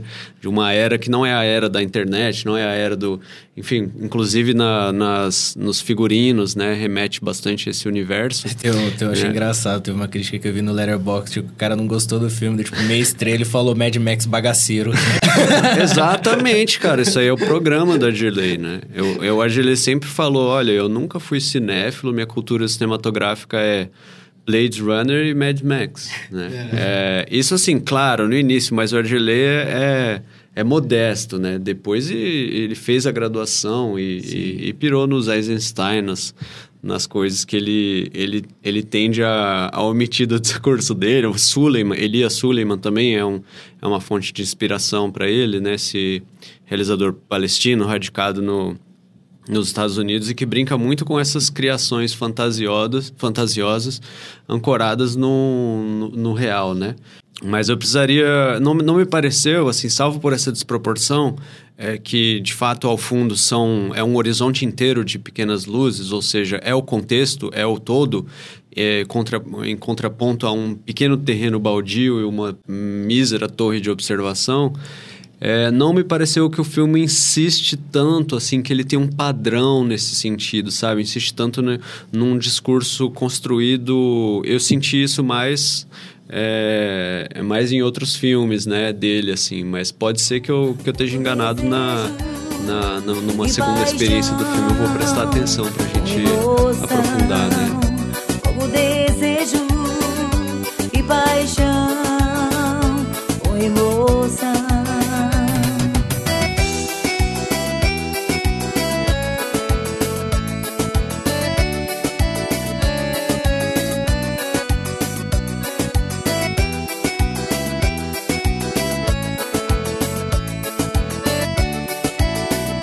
Mas um tema que a gente não abordou, que previamente, né, trocando algumas ideias sobre as impressões iniciais dos filmes, a gente, a gente tinha evocado rapidamente, e que também ap- aparece e reaparece na, na filmografia do Adirley, é o uso do fogo, né? Aham. Claro que essa figura específica, ou motivo, né, para pegar um, um, um vocabulário das artes visuais, esse motivo ele, ele, ele é proteiforme e ele aparece com sentidos múltiplos e variados em função do filme, em função da cena. Mas a primeira, em todo caso, vou comentar a primeira cena que eu me recordo forte de fogo na, na filmografia do Argilei, e aí a gente desdobra junto, é ao final do Branco Sai Preto Fica, justamente, né? Quando é, o, aquela reação que, em, em alguma medida, é, é sim de apropriação dos, dos, do- dos meios de cultura, porque é uma rádio pirata que difunde tanto a narrativa dos sujeitos marginalizados, mas quanto música black, né? É, ao final do filme, quando eles decidem, é, pela, pela explosão de Brasília, decidem botar em prática esse plano, ele faz tábula rasa, né? Eu tenho que ele já que tudo, né, será perdido, é uma destruição que também é autodestruição, né? Ele, ele reúne todos os discos, tudo aquilo que, que, ele, que ele gosta mais e pelo que ele tem mais apreço e queima, né? Então, o fogo aparece nesse momento assim já de transformação, transmutação, de expressão de uma raiva, expressão de uma reação, de sujeitos que se reúnem ao, em torno de um fogo para expressar suas histórias, né, em torno de uma fogueira, né? No caso ele está sozinho, não é isso, mas vai reaparecer, né? E, e inclusive em outros filmes brasileiros, né, recentes. Não, não. Como é que vocês enxergaram, né? Assim, pra eu não monopolizar o discurso pode nesse filme, e, ou não era uma vez Brasília, o uso desse, Assim, dessa figura. Pelosi eu acho que viu de uma forma muito mais metafórica do que eu, assim, né? Tipo, eu tinha falado talvez de um representar uma, um, um dos lados e o outro representar o outro, né? O fogo Mas, representando mas ela. daí eu também, depois dessa conversa, acho que não faz sentido É, mesmo. eu porque a, que- a chuva, por exemplo, é comum aos dois. É, né? então, acho que é isso, exatamente. Parece pra mim o fogo também- representa muito mais uma força, uma força da natureza mesmo, sabe? Aqui, tipo, essa força que, tipo, essa coisa que queima dentro delas e que, tipo, tá com, tipo, que cai do céu e tá aí a tempestade que tá rondando a todos, sabe? Pra mim é isso, chove pra elas e chove pra eles, sabe? Você tem essa coisa de, tipo, elas lá em cima da torre, os caras dentro do carro, mas tá chovendo pros dois, sabe? De novo, você tem a coisa do fogo pra elas sendo usado na caldeira por um motivo é, prático, né? Ou pra aquecer ela na, na- elas na, na fogueira, como eu falei, mas também é usado por eles pra consertar o carro, né? Na figura ali do, do, do negócio. Na primeira cena que a gente vê dos caras, é os caras usando um, um maçarico. Então, pra mim, tá muito mais nesse sentido, assim, de tipo, é isso, uma força da natureza que tá em cada um de nós e que, tipo, a gente usa conforme as nossas, as nossas próprias as nossas próprias intenções, sabe? Os nossos próprios motivos, os nossos próprios é, objetivos. Então, pra mim, é isso. Eu não, não sei se eu vi algo tão metafórico assim. Eu acho que eu vi, talvez, algo nas luzes, assim. Tipo, pra mim, se tem algo de metafórico, é rimar o fogo com as luzes, sabe? As, as, as luzes no fundo, o blur, essa coisa distante. Talvez a única, a única luz não controlada do filme, né? Você tem, tipo, sempre essa coisa. E é, o primeiro plano desse filme é o fogo como uma coisa de destruição, né? Você vê um monte de coisa ali, não sei nem exatamente o que, é, mas, tipo assim, completamente destruído. E aí, logo em seguida, isso sai, sabe? Isso sai e fica nessa coisa realmente do fogo controlado, do fogo ser algo que tá no, no- na- nas nossas mãos e que a gente vai fazer o que a gente, sabe, quiser com isso. Então, não sei, eu acho que não, não sei se eu vejo uma coisa tão metafórica. Mas não. eu acho que além disso, assim, é, entendendo também que o fogo está presente não só na esfera da- das mulheres, mas eu sinto enquanto assisto que o fogo ele tá ali também com um, elemento de, de ligação entre cenas diferentes que abordam as mulheres. E talvez tenha a relação com o que o professor tinha falado, do, é, o fogo aparecer como um elemento de agrupamento de pessoas em torno de algo que as aqueça e ilumine. Eu acho que essa coisa do agrupamento ela pode estar um pouco nessa impressão que eu tive, de tipo, era muito comum eu, eu parar assim e pensar, poxa, foi de uma cena para outra e como se fosse o, o início da, dessa nova cena é a Leia, sei lá, acendendo um cigarro ou ligando uma, uma fogueira. E daí, sendo que na cena anterior também termina um foco num, num elemento que tá ali pegando fogo. E isso acontece muito no- nos primeiros minutos ali do filme. Tem muito o fogo como um elemento que é comum a momentos diferentes nessa esfera da- das mulheres. É, então acho que. Tu fala, tipo, como um exercício de estilo. É, eu, Porque, tipo, pode pra, ser, mas. pra mim, pra mim é um pouco... Eu acho que virou um pouco um exercício de estilo mesmo. Eu acho que é o filme mais estilizado do, do Adirley. Eu acho que é o filme mais... Eu acho que é branco sai, mas vai. Não, eu, eu- eu achei esse bem mais estilizado que o Branco Sai. Eu acho que o Branco Sai ainda é um pouco meio enrijecido. Pô, o Branco Sai tem a baladinha dentro da, da cápsula do tempo, cara, com um monte de luz colorida. Não, mas... mas É verdade. esse aqui, Pelosi, tem as coisas de, por Tem uma exemplo, baladinha num busão, pô. É, tem uma baladinha no busão. Ele corta, ele colorida. corta, tipo, de um mesmo plano, de um mesmo enquadramento do busão pra outro, com, tipo, conteúdos completamente diferentes, que eu acho que é uma coisa pra, tipo, pra acentuar a forma. Quando, quando ele apresenta a, o- os militares lá no cabo, no, no- naquele camburãozinho também, o jeito como, tipo, a luz com, só tem um ponto de luz só, que é o último ponto de luz, tá atrás dos personagens, e como isso vai contornando ele, criando uns flares, tipo, pela sombra, assim, eu acho que, tipo, isso é um exercício de, de estilo muito marcado, que eu acho que, tipo, tá muito forte nesse filme como um todo, sabe? Eu, eu, eu acho que é um filme muito estilizado, eu acho que o Fogo, ele entra um pouco meio que nessa, nessa lógica do, de, de, de, de estilo mesmo, de... Eu acho que tem um, um, um discurso que eu acho que tem a ver com, com transformação, não necessariamente destruição, essa coisa de, tipo, fogo como combustão, ou seja, energia. Você tem o Potência e petróleo, transformação, é, né? potência e transformação. No sentido, e daí é isso. É comum a todos os personagens, sabe? O fogo é o que faz as armas atirarem, o fogo é o que vai fazer é, a gente trabalhar aqui, o fogo é o que vai fazer a gente aquecer, é o que vai fazer a gente fumar. É o que vai fazer as motos andarem, né? A gente tá É. extraindo petróleo pra quê? É, é, exato, eu acho que, tipo, essa coisa de, tipo, da combustão é uma coisa meio que daí, pra, na minha cabeça, faz sentido até com o faroeste, tipo, das máquinas e de uma, de uma espécie de ideia de, de, tipo, industrialização, que essa, esse pessoal periférico precisa chegar lá, então eles estão... É, é um faroeste para as moças da periferia, porque elas estão atrasadas, entre aspas, ó, em relação ao resto da sociedade, elas precisam fazer esse desbravamento, e isso vai passar pela chegada da modernidade do faroeste, que passa pela industrialização, que tem essa cara precária de... Nossa, e você acabou de falar um negócio que me deu insight agora que eu não tinha pensado, que é tipo,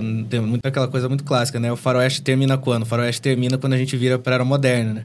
Quando a gente, quando a máquina finalmente chega lá, quando o trem chega no lugar, acabou o faroeste. E aí, o- justamente, quais são, qual que é o aparato dos, dos, dos fascistas ali é justamente a arma supermoderna, né? Pô, legal. É, eu, eu, acho, eu acho que é um pouco isso, de tipo, de se aproveitar de uma certa. de, de, de, tipo, um conjunto de luzes, imagens e do fogo pra ir um pouco na lógica do gênero, pra apelar um pouco pra esses simbolismos que eu acho que é mais tradicional de um cinema estadunidense, que é a coisa, por exemplo, do, do que eu falei, do faroeste da modernidade, da industrialização, do sci, de quando vira pro sci-fi ser uma coisa, por exemplo, do fogo ser o fogo do maçarico, sabe? É um fogo concentrado, fino, de uma luz já mais azulada, não é aquela luz quente de, do, da, de uma combustão diferente. Eu acho que é mais nessa lógica de se, se usar desse elemento é, para articular certas questões pontualmente ao longo do filme, não tipo como um simbolismo total, sabe? Isso. Sim, Eu sim. concordo, acho que, acho É. que é por aí mesmo. Tipo, tem,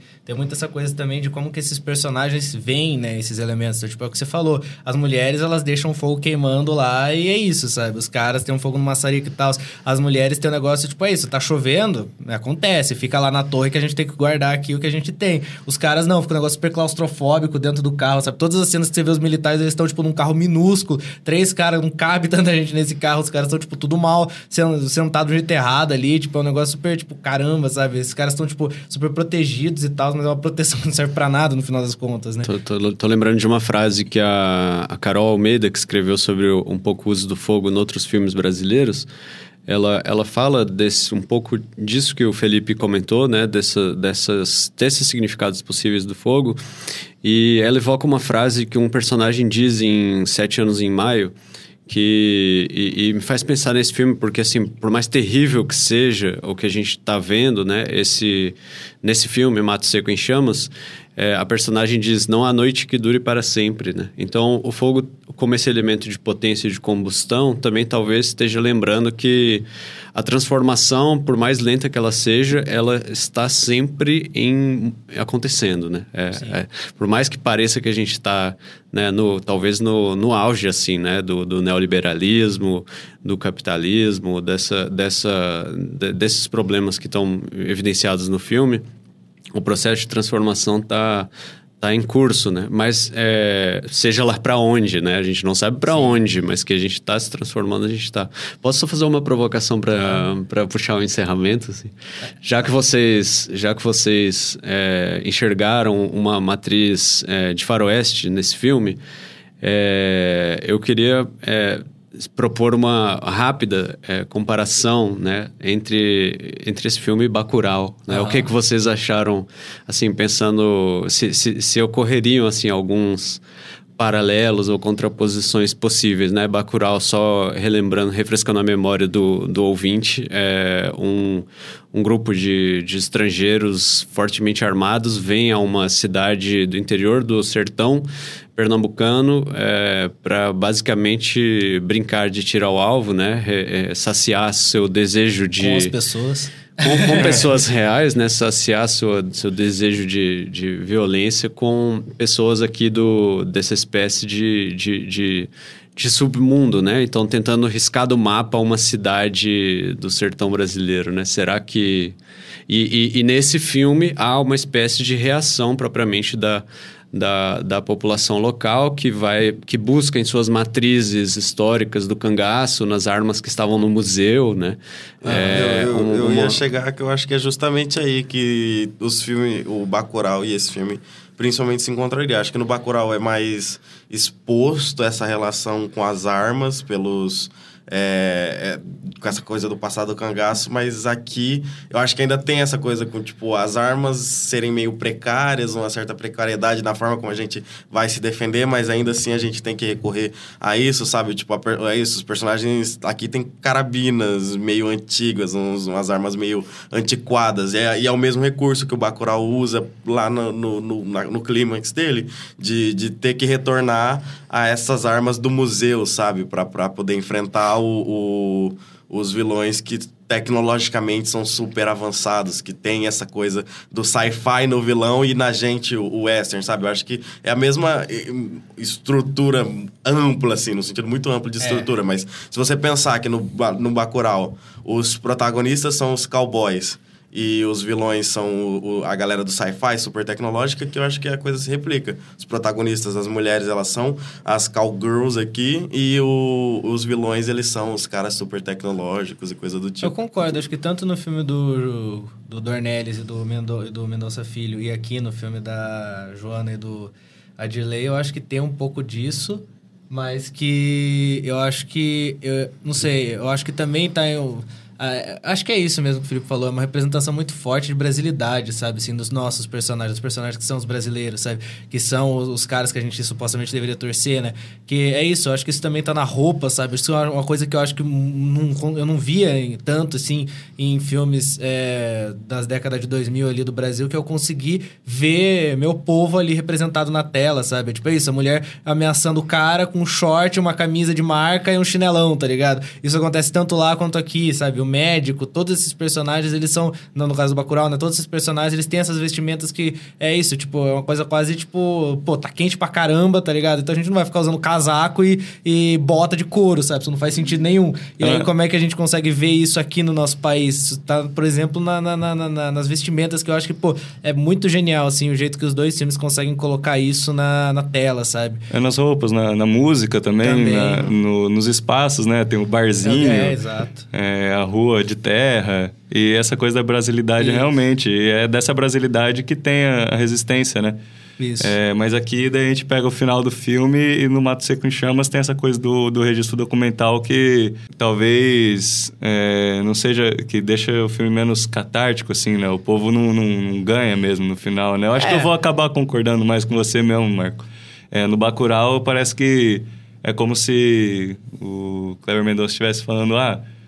Como se fosse um ideal, assim, né? Do, ah, se o, o povo se organizar e tiver uma comunidade brasileira que, que seja, assim, é, democrática e tudo mais, ajude um ao outro, a gente conseguiria derrotar essa, essa, essa ameaça. É, fica até a promessa, né? Tipo, o cara, o. Como é que é o nome do cara? Kier? O do Kier? É o ator, né? O que faz ali o nazistão lá. Ele fala, ah, eles vão continuar vindo, eles vão mandar uma segunda leva. E aí o cara fala, pode vir, tá ligado? Acho que tem essa promessa de, tipo, pode vir que a gente tá aqui esperando, tá ligado? A gente vai botar pra quebrar vocês vocês vierem.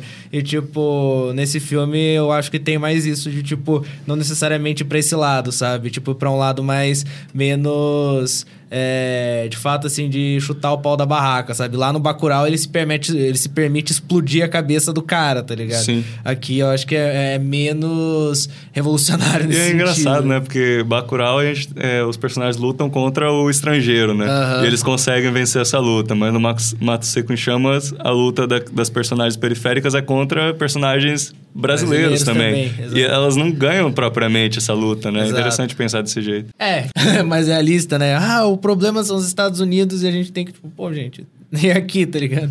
Não, não, não é, não, não sei se se encerra assim, tipo, ah, acabou com os Estados Unidos, acabou os problemas, sabe? Acho que, é, eu até tava falando com um estudante, da, um doutorando da FRJ, que ele falou, ah, a gente vive, né, num país que precisa ganhar dinheiro. Ele parou um pouco, olhou pra cima e falou, é, não, a gente vive num mundo que precisa ganhar dinheiro, né? Então, eu acho que, pô, se os Estados Unidos saírem, outra, outra- de novo, como o professor falou, outro país entrar no lugar, sabe? Não é essa questão. Se você sair de lá, outra pessoa vai entrar no lugar. Não necessariamente uma pessoa de fora, sabe? Uma pessoa do teu país. Claro, não tô falando que o Bacurau é ruim por causa disso. Acho que o Bacurau traz outras questões, né? Se bem que no Bacurau também tem o brasileiro que, de certa forma, oprime Sim. outro brasileiro. É, né? eu ia falar que um, um lugar que existe uma intersecção é na política, só que o, o jeito como o Adirley olha pra política é botando os personagens dele fazendo política, enquanto no Bacurau o jeito como o Kleber Mendonça sempre olha pra política, assim, em outros filmes também é com um olhar meio, meio tipo, cético com políticos e meio, tipo, ah, políticos no geral não são... O que une Mas- Michael Bay e Kleber Mendonça Filho. Mas, sei lá, pensa no, no político lá do Bacurau e, sei lá, aqui nas manifestações bolsonaristas, será que não tem algo semelhante, sei lá, por ser... É que eu acho falei do negócio caricatural. de barra legal, assim. Não, não, sei lá, o momento aqui que o, que o Mato Seco em Chamas, ele olha pro, pros policiais, que seja, como esse, essa representação da força do Estado. Meio que tirar sarro deles, fazer meio que uma caricatura. Não pode ser, tipo, o mesmo jeito de tirar sarro do político do Bacurau, com as musiquinhas lá dele, Ah, olha que ele está chegando. E daí tem a- aquele caminhão, É é que tudo eu muito acho que é o que o engraçado. Felipe falou, sabe? Não sei. Tipo, aqui, uma das personagens quer se tornar política, sabe? Sim. Então, Não, tipo, não, é, com lá certeza, é, tipo... é- tentando- eu acho que é isso. Tipo, lá é, de novo... Lá eu é um. O, a cidade de Bacurau é um lugar que, tipo, prefere existir sem política, Sim. inclusive. Isso, é, uma, é Enquanto- anárquico, é, diferente, de fato, de aham. fato, é uma, uma não revolução que eles colocam ali, falei. Aqui eu Não é acho. anárquico. Eu Eles- acho, eu acho que é, existe um sistema próprio. É uma comunhão como- ali daquele povo. Mas é, né? é um, é, um, é um lugar onde não existe uma hierarquia definida. tem um com líder, por prefeito. isso não tem é polícia, anarquia. não tem nada. Tipo, é, são pessoas Eu ali- acho. Eu acho que é anarquia. Eu acho que é um- Sei, tem é, os líderes ali. Mas eles não são, não estão acima dos É, tipo, outros. tem os líderes, mas, tipo, o líder é, tipo, ah, é o professor. Aí, É, tipo, ah, se precisar de alguma coisa que, que envolva... é, Eu acho que é uma espécie de comunidade ideal, sabe? Que, É, tipo, respeita sim. a saúde, educação, que ninguém ali vai, vai, vai se ferir, não, não existe violência entre eles.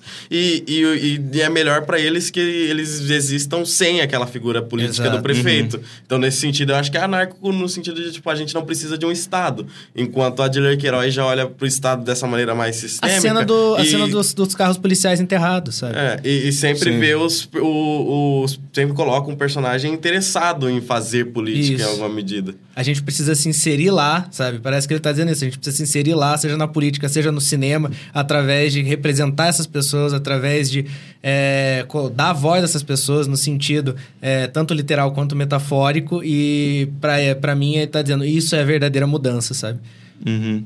No caso do Kleber, eu acho que realmente é uma coisa um pouco mais radical ali, de tipo, vamos chutar o pau da barraca e vamos, é, vamos nos unir aí, pegar as armas que tem no museu, olhar pra nossa história, sim, mas, acima de tudo, entender como é que a gente pode lutar contra essa opressão de todas as formas possíveis. Que sabe? foi o que aconteceu, eu acho, de tipo, o filme do, do, do Bacurau, quando saiu, teve críticas negativas da esquerda, dizendo que era um filme que era muito radical e que não devia ser um filme que defendia violência e coisa do tipo.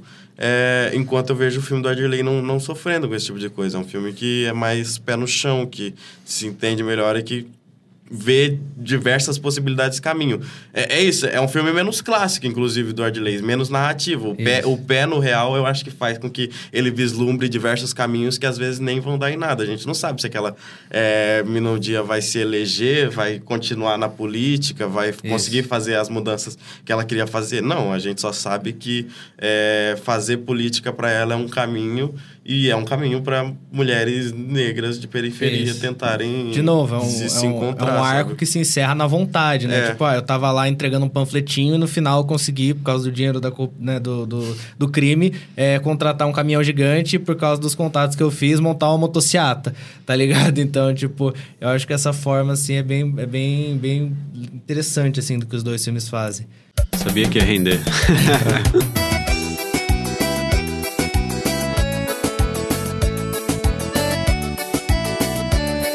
Lista de recomendações, gente. Agora Putz, a eu gente... não pensei nisso, mano. Ah, agora É, você então, vamos ver. A gente Ah, vai eu- recomendar a filmes brasileiros. Filmes periféricos. Vamos recomendar filmes periféricos brasileiros dos últimos 20 anos. 20 anos. Vamos lá. Eu posso começar, então? Não. É, professor, vai você. É, pegando o gancho do Mato Seco em Chamas, que traz, eu acho, umas referências a esse filme, eu recomendaria o Sete Anos em Maio, do, do Afonso Show, que é um média-metragem, acho que de uns três anos atrás. Filmaço. Bom, eu vou recomendar então Temporada de André Novaes. Vai, Pelosi. Vou recomendar um curta também da Dirley, que é o filme que eu mais gosto dele, que chama Meu Nome é Maninho. É de um cara que queria ser jogador de futebol quando, quando criança e acompanha a Copa do Mundo vendendo água no, na porta do estádio. E eu acho muito legal porque acho que ali tá uma das coisas mais bonitas que eu acho na, na filmografia da Dirley, que é o jeito que ele consegue, em poucos planos ou em um plano só, é, dizer muita coisa. É, tem um André plano Novaes muito- também é brabo nisso, tá? Fantasmas tem papel. Que massa, que, que massa, eu não consegui ver esse ainda, passa aí. Tem no, tem no Vimeo, eu acho. É até fácil de, de conseguir. Não, eu acho Pelosi muito bonito. todos os filmes do Adley em um dia.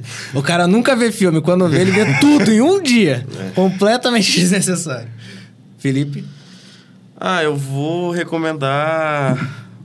Vou recomendar o No Coração do Mundo, do Gabriel Martins. Também é meio da. da Você falou pra galera, mim que nem assim. gostava tanto. É, Eu, eu Marte 1. É, então, o Martin 1 a gente não conseguiu ver ainda. Vejam o Martin 1, se você aí, ouvinte, tem a oportunidade de ir no cinema e tá passando o Martin 1, que aqui em Campo Grande não tá passando e a gente queria ver. Mas aí fica o no coração do mundo, tem na, tá disponível na Netflix, é Qual é o fácil nome do de diretor conseguir. mesmo? Gabriel Martins. Gabriel Martins, nos mande o filme, por favor. é. É, e é isso, é um, é um filme legal. Acho que é um, é um filme. O Gabriel Martins ele tem um viés muito mais narrativo, muito mais contar histórias mesmo e desenvolvimento de personagem. Acho que se não for o interesse do, do, do, do ouvinte, um filme mais moderno, acho que esses do Gabriel Martins são muito interessantes. É isso? É isso. Muito obrigado, Vitor, pela participação no nosso programa. É uma honra ter você aqui jogando cinema fora com a gente. Obrigado pela participação, obrigado pela oportunidade, por confiar a nós aqui essa participação sobre esse filme aqui que a gente gostou tanto. Fico muito feliz, cara. Eu que agradeço pelo convite. Até semana que vem e tchau! Molecada crescendo no meio do bang bang. Farol. A molecada crescendo no meio do bang bang. Farol. A molecada crescendo no meio do bang bang.